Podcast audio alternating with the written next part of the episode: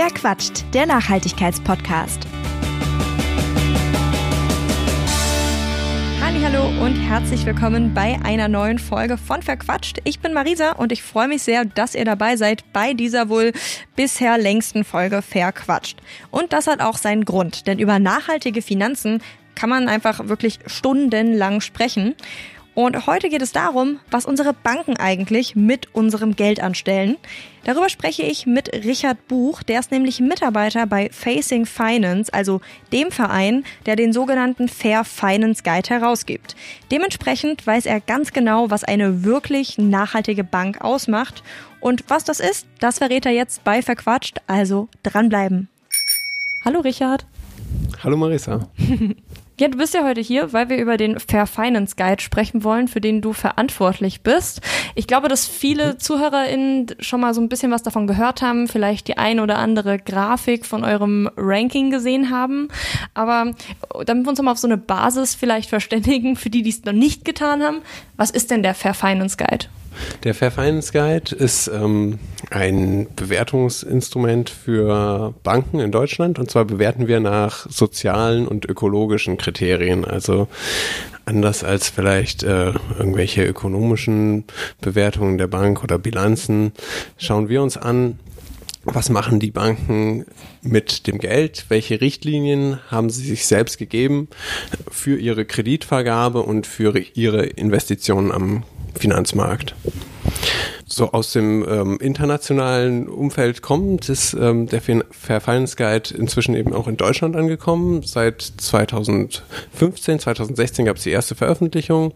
Ausgegangen ist alles aus den Niederlanden. Da hat Oxfam Novib schon seit zehn Jahren so eine Bewertung von Banken durchgeführt. Und ähm, in Deutschland gibt es also jetzt federführend von Facing Finance, aber auch im, in Zusammenarbeit mit anderen Organisationen, dem Südwind-Institut, der Verbraucherzentrale Bremen und Rank a Brand, ähm, so eine ja, äh, nationale Koalition, äh, die sich um die Bewertung der deutschen Geldinstitute kümmert.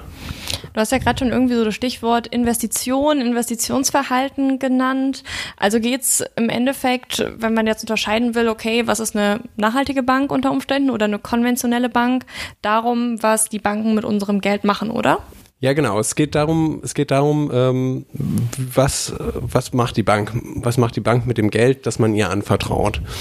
Ähm, steckt sie das in dezidiert nachhaltige Projekte, also in ökologische Landwirtschaft oder in, in Bildungsvorhaben äh, oder ähm, investiert sie in bestimmte Unternehmen, die sich nicht nur Nachhaltigkeit auf die Fahnen geschrieben haben, sondern tatsächlich äh, soziales und ökologisch verträgliches Geschäftsmodell haben oder investiert sie eben andererseits auch in äh, Rüstungsfirmen oder in Bergbaukonzerne, die äh, umweltschädliches Verhalten an den Tag legen und dadurch eben allen Menschen dort in der Region, aber eben auch äh, global dann die Lebensgrundlagen entziehen.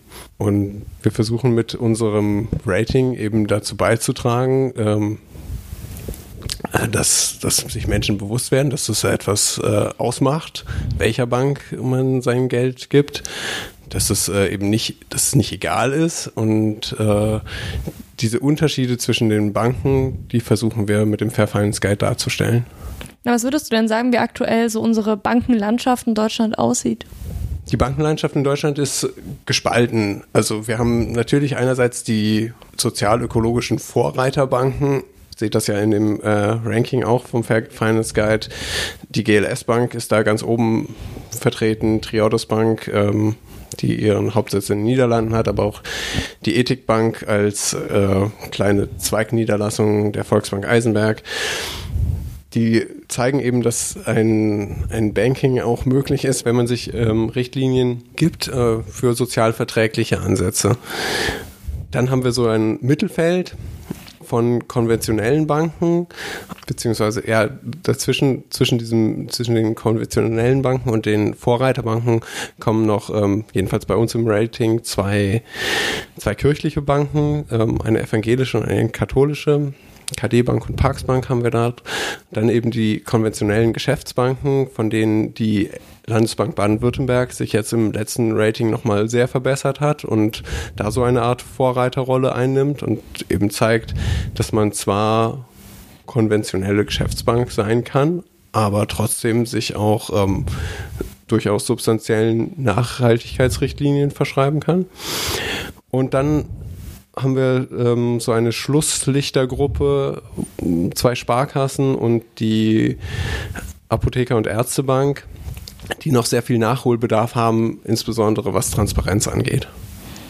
Okay, also doch sehr durchwachsen, also eine ganz, ganz große Bandbreite, die wir hier im Endeffekt haben, oder? Also ja, wir sehen das ja ähm, im internationalen Vergleich ähm, in den anderen Fair Finance Guides von den anderen Ländern, ob das jetzt Norwegen, Schweden, Niederlande oder Brasilien ist, ist es ähm, in Deutschland ist der Bankenmarkt ja sowieso sehr klein gestreut und weit gesplittert mit äh, weit über 1000 Finanzinstituten.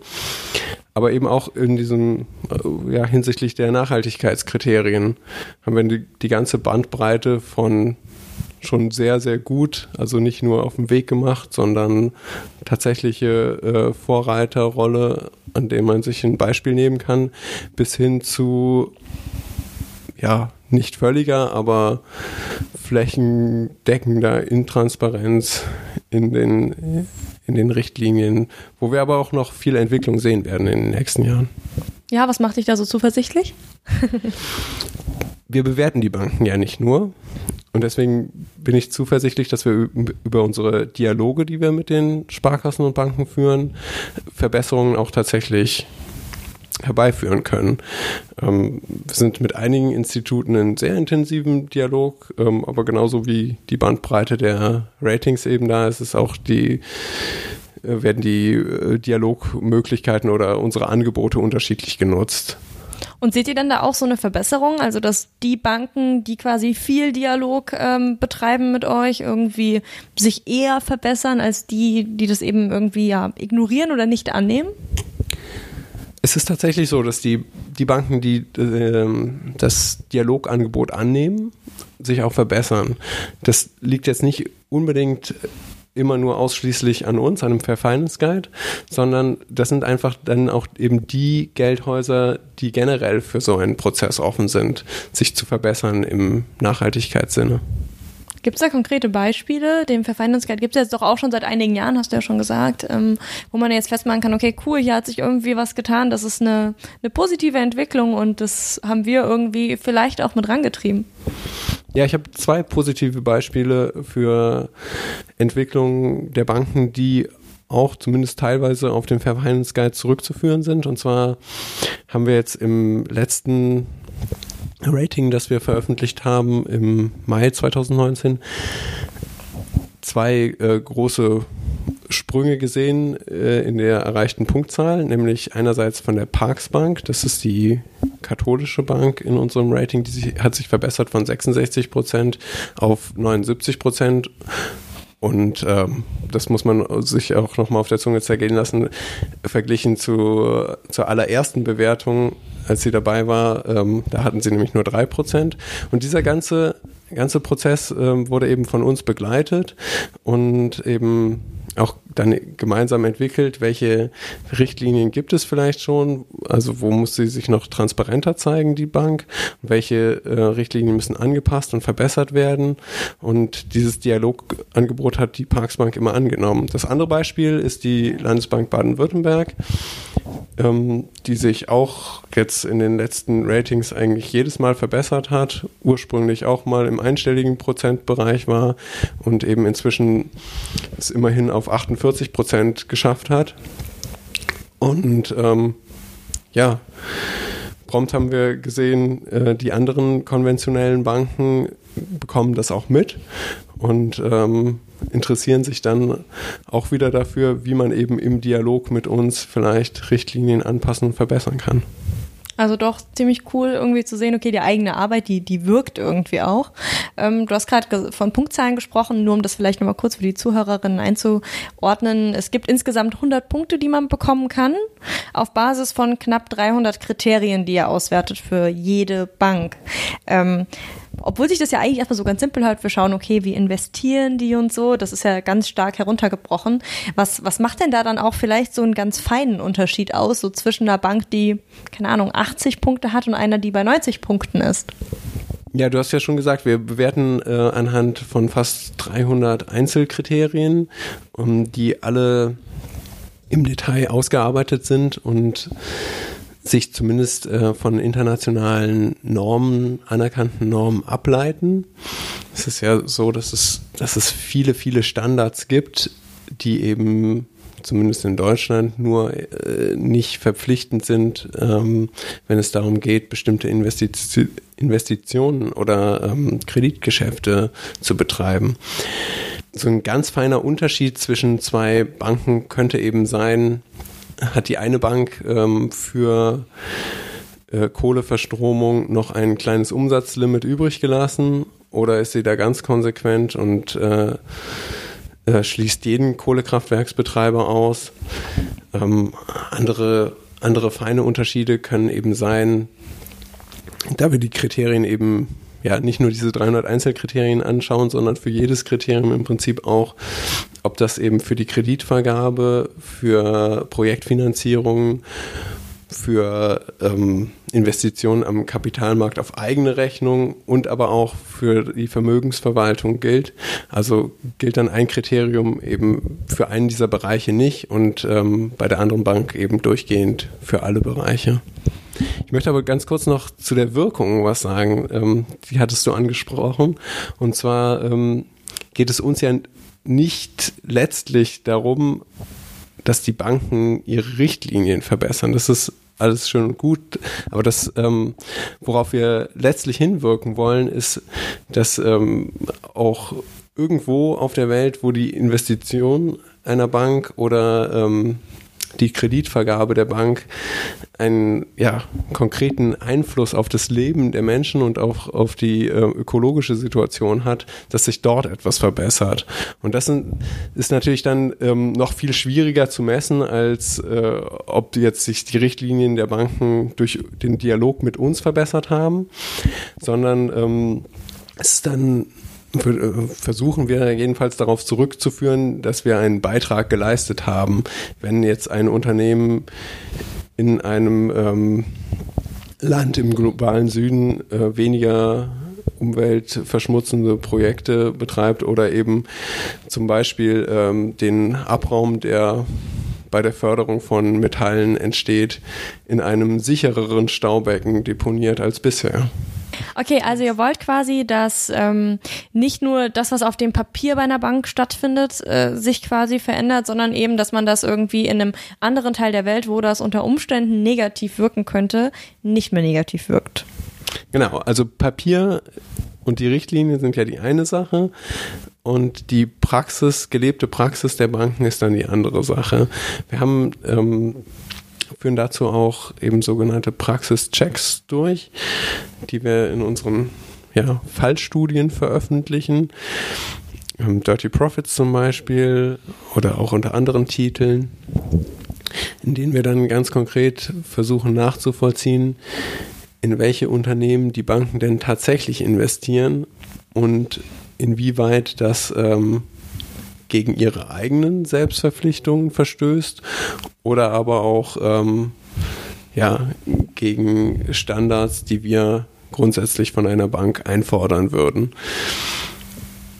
Dann wäre der nächste Schritt zu sehen, ähm, wenn, wenn die Bank eingesehen hat, okay, da ist ein umweltschädliches oder ähm, sozial nicht verträgliches Verhalten, das von einem Unternehmen vor Ort gefördert wird, dass dann die Bank versucht, eben auf das Unternehmen Einfluss auszuüben, eben indem es äh, ja, Kredite versagt oder an Bedingungen koppelt oder als ähm, Anteilseigner, als Aktionär Einfluss versucht zu nehmen und ähm, dann dadurch eben letztlich eine, eine positive Wirkung zu erzielen.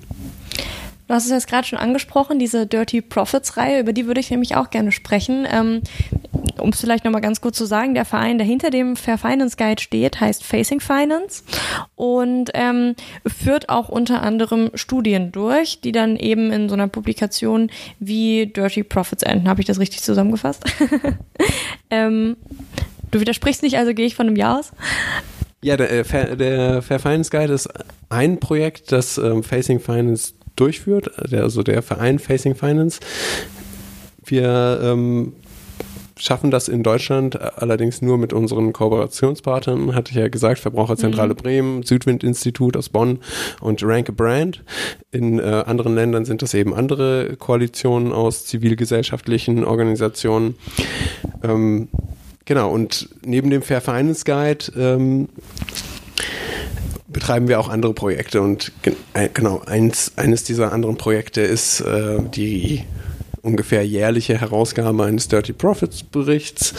Wir haben aber auch andere Publikationen. Also jetzt zum Beispiel gerade im August ist eine Studie erschienen zu, ähm, zu Occupied Territories, also zu besetzten Gebieten, ähm, von Israel besetzten Gebieten ähm, zur Westsahara und ähm, zur Krim, wenn mich nicht alles täuscht.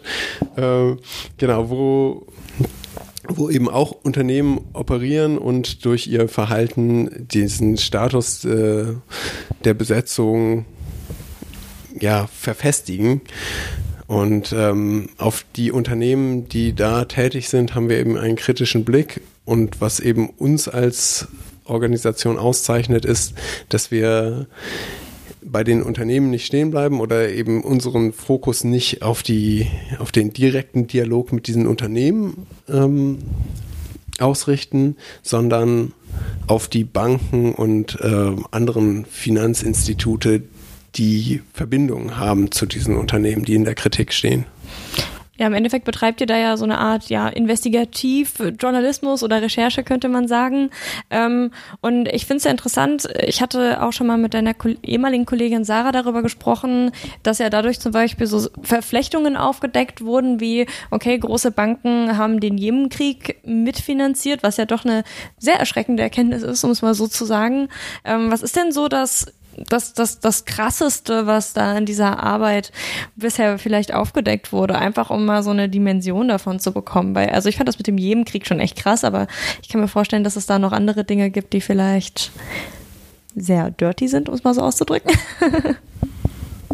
ja, also wir haben in, unseren Studien haben wir viele, viele äh, Fälle von, ähm, von Unternehmensverhalten, das so nicht tolerabel ist. Also ähm, wir haben eine Studie zu Bergbauunternehmen herausgegeben letztes Jahr, in denen eben aufgezeigt wird, ähm, dass da zu Arbeitsrechtsverletzungen kommt, Gewerkschaftsbildung werden unterdrückt, ähm, aber eben auch die ganz großen ökologischen Auswirkungen, dass eben in der, in der Nähe von Minen, die betrieben werden, die Flüsse verschmutzt werden und Landwirtschaft nicht mehr möglich ist, sodass eben der lokalen Bevölkerung die Lebensgrundlage entzogen wird wir haben eine Studie rausgegeben oder machen das eben fortlaufend, äh, weil es eins der Dauerbrenner-Themen ist zu Rüstungsexporten eben. Du hast den Jemenkrieg angesprochen, aber auch in äh, andere Teile äh, der Welt, in denen es Krisen und Kriegsgebiete gibt. Und ähm, ja, die Unternehmen, die da verwickelt sind in diese Exporte und auch die Herstellung von Rüstungsgütern, die haben nachweislich immer Verbindungen zu äh, deutschen Geldhäusern. Ähm, je größer natürlich das Kreditinstitut, desto wahrscheinlicher ist, dass es da irgendwelche Verbindungen gibt. Aber ähm, wir hatten es ja vorhin angesprochen, die LBBW, Landesbank Baden-Württemberg, hat es vorgemacht, dass eben selbst auch ein großes Kreditinstitut sich Richtlinien geben kann und eine ganz wichtige Neuerung ähm, in ihren Selbstverpflichtungen ist eben der sogenannte Free Prior and Informed Consent der lokalen Bevölkerung, dass also äh, die Bevölkerung vor Ort nicht nur eingebunden werden muss, sondern letztlich auch ihr Einverständnis geben muss, wenn, wenn ein neues äh, Großprojekt geplant ist. Aber zum Beispiel solche Sachen wie, okay, eine Bank finanziert einen Krieg, das würde jetzt für mich erstmal irgendwie gegen, gegen so viele ja, grundsätzliche Gesetze, die wir irgendwie haben, verstoßen. Also ich weiß nicht, ob ich das falsch deute, ich bin ja auch keine Juristin, aber sowas wie, keine Ahnung, ich weiß nicht, so ein, so, ein, so ein Recht auf körperliche Unversehrtheit oder sowas, all sowas wird ja irgendwie dadurch verletzt.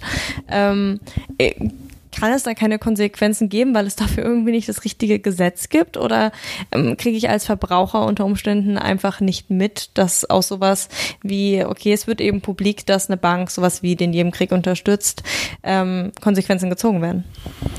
Die Spitze des Eisbergs sind ja international geächtete Waffen und ähm, wenn wir jetzt an Streumunition oder Antipersonenminen denken, dann haben viele ja sicher schon mal gehört, dass eben die Herstellung und äh, Verbreitung solcher Waffen in Deutschland oder die, die Unterstützung dabei in Deutschland untersagt ist. Allerdings hat die Bundesregierung klargestellt, nachdem es dann dieses Gesetz gab, also in, ähm, die internationale Ächtung eben in äh, nationale Gesetzgebung umgesetzt worden war, hat die Bundesregierung klargestellt, dass die Finanzierung solcher äh, Herstellungen nicht unter das Verbot der Unterstützung fällt. Das ist in Belgien zum Beispiel anders. Also in, ich kann nicht, kann nicht genau sagen, in, ähm, in welchen Ländern es da eine konsequentere Gesetzgebung gibt, aber auch wenn wir an Arbeitsrechte zum Beispiel denken, ähm, von der von der ILO definierte Kernarbeitsnormen, äh, die in Deutschland alle gelten müssen, ist es ja längst nicht so, dass ähm, auch deutsche Unternehmen, die Zulieferer im Ausland haben, dort für die Einhaltung dieser Normen und Gesetze sorgen müssen. Da macht sich Deutschland jetzt gerade tatsächlich auf den Weg mit ähm, dem nationalen Aktionsplan für ähm, Menschenrechte, Menschen- und Arbeitsrechte in, in äh, Lieferketten. Aber ähm, von der Finanzierung von Unternehmen ist das immer noch einen Schritt weit entfernt. Also da könnte man ein Gesetz zu verabschieden, aber das gibt es einfach bei uns noch nicht. Deswegen kann man da jetzt auch nichts machen. Es tut sich, es tut sich im Moment auf EU-Ebene viel, was Regulierung von nachhaltigen Geldanlagen angeht. Allerdings ist alles, was dort besprochen wird, bezieht sich immer nur darauf, ähm, wie es darzustellen ist, ob oder wie ein, äh, bestimmtes Kapitalmarktprodukt ähm, denn sozial-ökologisch tatsächlich ausgerichtet ist.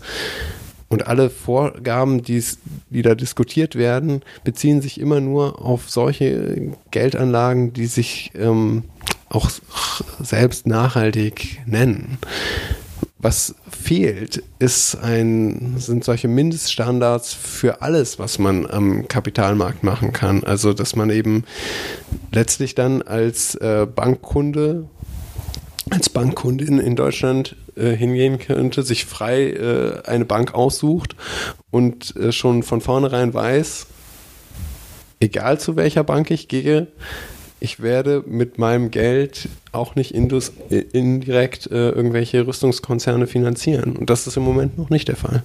Mhm. Also kann man bis dahin, wenn man das eben nicht unterstützen möchte, nur entweder die Bank wechseln oder man ist schon bei einer Bank, die unter Umständen sowas eben nicht macht. Ähm, wenn ich mich jetzt irgendwie orientieren will, kann ich mir den Fair ja anschauen, aber es sind ja nicht alle Banken Teil des Rankings wäre auch gar nicht möglich, sind ja viel zu viele. Ähm, aber wie kann ich vielleicht herausfinden, wie meine Bank da orientiert ist, wenn die jetzt nicht Teil des Rankings ist? Klar, also völlig klar ist, dass wir ähm, den großen, großen deutschen Bankenmarkt ähm, nur ausschnittsweise abbilden können. Ähm, es gibt über 1000 Finanzinstitute in Deutschland, äh, viele, viele kleine ähm, Volks- und Raiffeisenbanken, Sparda-Banken, Sparkassen, ähm, dann eben noch die äh, privaten Geschäftsbanken. Trotzdem kann man ein bisschen auch für die Banken ablesen aus unserem Fair Finance Guide, die jetzt dort nicht vertreten sind. Also wir haben ja zum Beispiel die DZ Bank da drin als Zentralinstitut der ähm, genossenschaftlichen Banken, also Volks-, Volks und Raiffeisenbanken, Sparda-Banken auch. Ähm, Und äh, was, was man eben weiß, ist, dass auch jede einzelne Genossenschaftsbank in Geschäftsbeziehungen zu eben dieser DZ-Bank steht. Und wenn natürlich auch nur anteilig und dementsprechend dann für jede Bank wenig, ähm, sozusagen eine Art Mitverantwortung äh, dafür trägt, was eben die DZ-Bank macht mit dem Geld und welche Richtlinien die DZ-Bank hat oder anders, anders formuliert, dass eben daraus eben auch ähm, die Verantwortung erwächst für die einzelne Genossenschaftsbank, sich bei der DZ-Bank für bessere Selbstverpflichtungen einzusetzen. Was, was man noch ähm, sagen kann, oder andersrum mal angefangen, ähm, wir haben jetzt zwei Sparkassen im Ranking, die Stadtsparkasse Düsseldorf und die Sparkasse Köln-Bonn. Da kann man natürlich nicht von den beiden Sparkassen mit ihrem, zumindest bis jetzt noch, ähm, eher weniger zufriedenstellenden Ergebnis ähm, auf alle anderen Sparkassen zu schließen. Das sollte man so nicht machen. Ähm, dennoch äh, ist, es ein, ist eine erste Indikation, dass auch der Sparkassensektor insgesamt noch nicht so weit ist. Das, da fehlt ganz viel noch an Transparenz. Und ähm, was man ansonsten machen kann, ist, wir haben auf der unserer Website fairfinanceguide.de haben wir so eine Art Basisfragenkatalog eingestellt, den man ähm, ja seiner Bank schicken kann oder mal bei der Bank nachfragen kann. Ähm, wie zufriedenstellend die Antworten dann sein werden, das steht auf einem anderen Blatt Papier. Das habe ich mir auch gerade gedacht, das sind dann bestimmt auch irgendwelche Sätze, weil die Websites, wenn man sich die Websites von Banken anschaut, also man müsste meinen, die sind alle total grün und toll, wie die sich selbst darstellen. Aber wir, wir helfen natürlich, also wir als Fair Finance Guide helfen natürlich auch gerne weiter und äh, interessieren uns dafür, wenn Banken geantwortet haben, die bisher bei uns noch nicht im ähm, Ranking aufgetaucht sind. Äh, sehr viel in der Diskussion ist zum Beispiel die DKB, die eine hundertprozentige Tochtergesellschaft der Bayern LB ist. Die Bayern LB, Bayerische Landesbank, haben wir in unserem Rating, ähm, schneidet ja mit weniger als 30 Prozent ab, also auch ähm, im unteren Drittel. Die DKB gibt sich jetzt aber ähm, schon seit einigen Jahren und jetzt ganz frisch mit einem äh, neuen Werbevideo einen nachhaltigen Anstrich. Da interessiert es uns natürlich auch sehr, wie viel tatsächlich dahinter steht. Und ähm, ja, sie ist eine der Banken, die wir auf der Liste haben, die wir als nächstes anschauen wollen.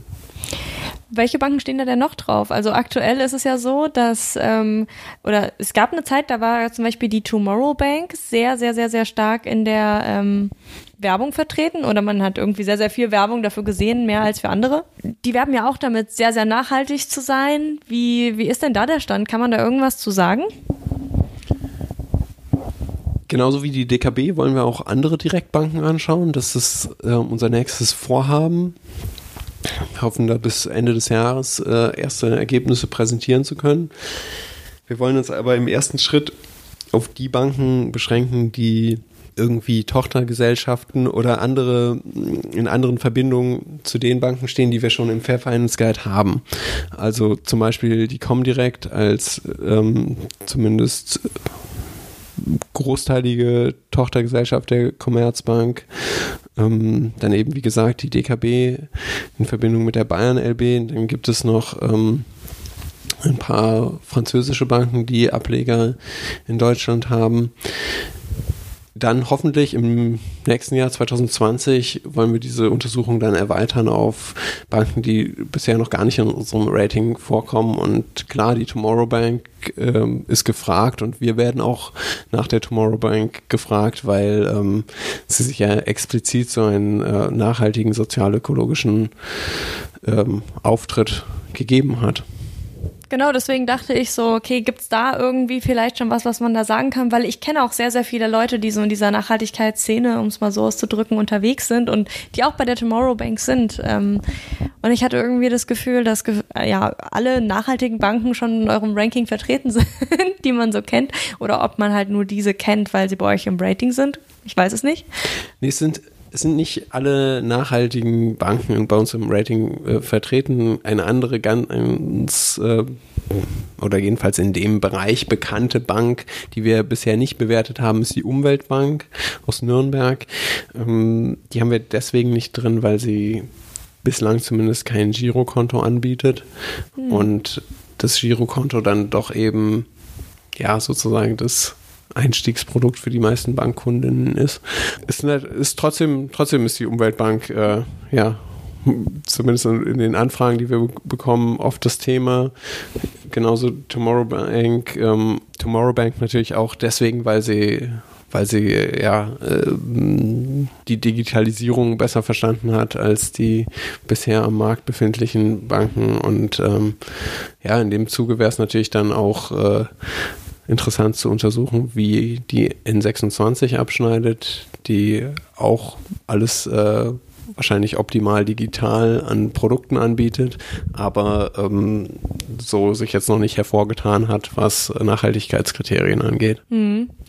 Ich habe jetzt zum Schluss noch ähm, eine letzte Frage und zwar ist das so eine Sache, die mir schon immer mal im Kopf rumschwirrt, wenn ich so über dieses Thema nachhaltiges Banking nachdenke. Und zwar ist es ja so, es wäre ja schön und gut, wenn wir jetzt in Deutschland sagen, okay, wir finanzieren jetzt keine Kriege mehr, wir investieren nicht mehr in Atomkraft, wir geben uns da so ja ökologisch und sozial, wie es nur geht. Oder alle, wenn jetzt alle Banken so handeln würden.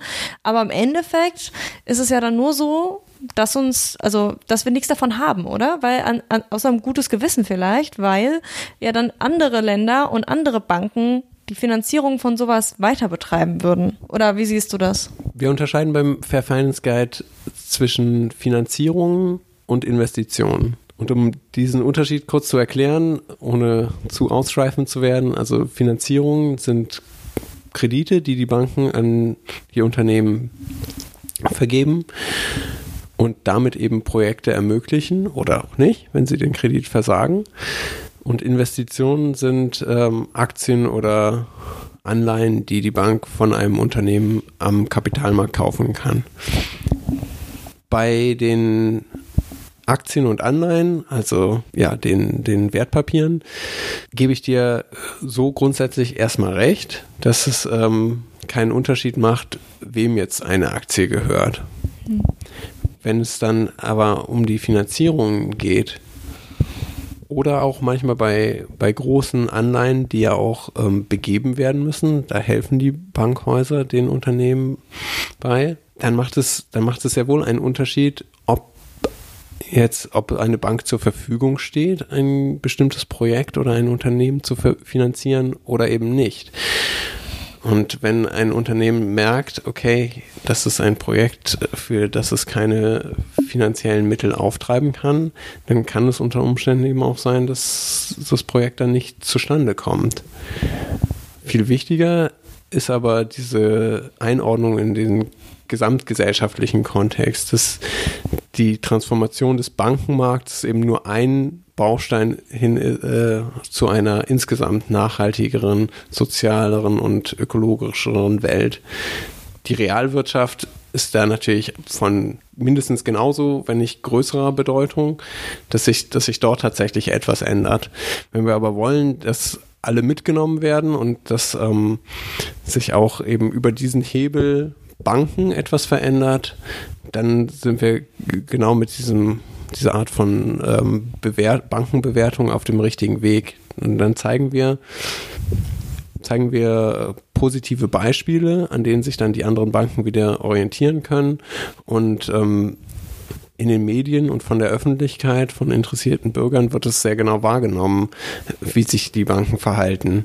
Viel, viel mehr noch als vor ein paar Jahren. Und ähm, gerade nicht nur, also heutzutage nicht mehr nur wegen Reputationsrisiko, sondern auch eben positiver formuliert, um gut dazustehen und um eben selbst einen Baustein einer ja, wenn man etwas pathetisch formuliert, vielleicht besseren Welt zu sein, machen sich die Banken darauf den Weg und ähm, wir merken das im Dialog. Es gibt jetzt äh, explizit Nachhaltigkeitsbeauftragte in den Banken einerseits, andererseits kümmern sich auch die Vorstandsmitglieder um unsere Anfragen und äh, sind in den Treffen mit dabei. Und ich glaube, dass, dass, ähm, dass es deswegen auch äh, insgesamt ein wichtiger, wichtiger Baustein ist, ähm, dass sich der Bankenmarkt verändert.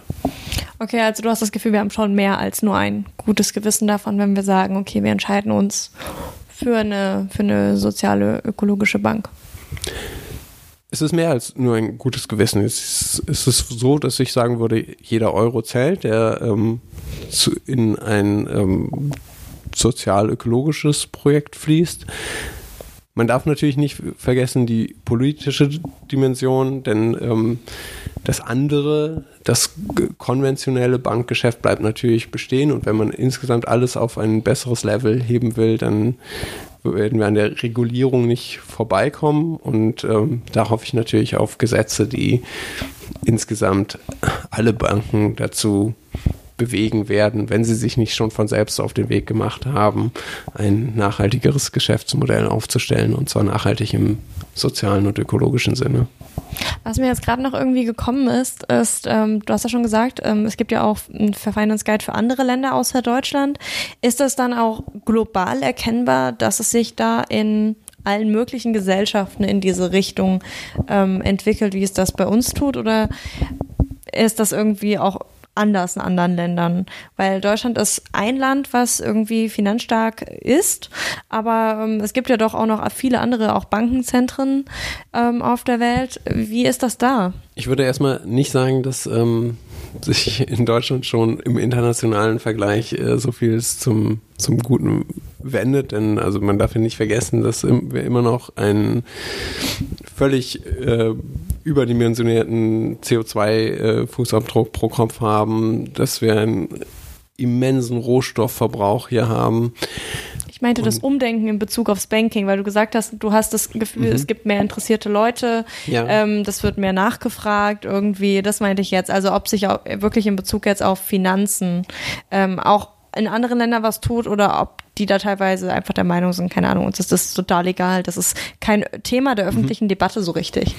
Ja, also in den Niederlanden zum Beispiel, ähm, was ich ja auch schon gesagt hatte, dass es das ganze Fair Finance Guide Projekt von dort ausging und dann mit der ähm, kann man auch auf der Internetseite nachlesen, internationalen Förderung dann durch äh, Schweden also das Land Schweden, ja, in die Welt getragen werden konnte und es eben diese verschiedenen Fair jetzt eben in Brasilien, in Japan, inzwischen auch in Thailand, in Norwegen, in Schweden eben gibt. Ähm, in den Niederlanden wird äh, die Arbeit des Fair Finance Guides viel stärker noch wahrgenommen als hier in Deutschland. Ähm, die haben Klickzahlen und äh, Twitter-Views, von denen wir hier nur träumen können. Also in ähm, Millionenhöhe pro Jahr, wo insgesamt aber die Gesellschaft eben auch ähm, ja, kritischer ist vielleicht und ähm, den Unternehmen genauer auf die Finger schaut, ähm, inwieweit sie sich anstrengen, ein nachhaltiges Geschäftsmodell zu etablieren. Ähm, in anderen Ländern sieht es ähnlich aus wie in Deutschland, dass es eben so ein paar Vorreiterbanken gibt, aber jetzt gerade ähm, in Ländern wie Brasilien oder äh, Thailand, die jetzt 2019 mit dem Fair Finance Guide gestartet sind, merkt man, dass ähm, noch viel Arbeit vor dem jeweiligen Fair Finance Guide liegt, denn dort sind es vor allem eben große Geschäftsbanken, die den Markt dominieren und ähm, die Richtlinien dementsprechend noch sehr dünn und wenn, wenn die Kollegen oder Kolleginnen von dort auf unsere Arbeit hier schauen, dann freuen sie sich immer über die ähm, Praxisbeispiele der kleinen Vorreiterbanken, die eben schon vieles besser machen und äh, wünschten sich, sie hätten auch äh, entsprechende Beispiele. Cool, also das genau das fand ich nämlich jetzt interessant. Wie ist denn das im internationalen Vergleich? Also wie ist da Deutschland irgendwie aufgestellt? Ist das gut, ist das schlecht? Und äh, wie viel Arbeit liegt da quasi noch vor uns? Äh, vielen, vielen Dank für den Einblick. Ja, sehr gerne. Danke für die Einladung. Das war's bei Verquatscht. Mehr Informationen zu den GesprächspartnerInnen findet ihr in der Beschreibung dieser Folge. Falls es euch gefallen hat, würde ich mich sehr freuen, wenn ihr eine Bewertung hinterlasst oder euren Freunden von dem Podcast erzählt und damit hoffentlich bis zum nächsten Mal.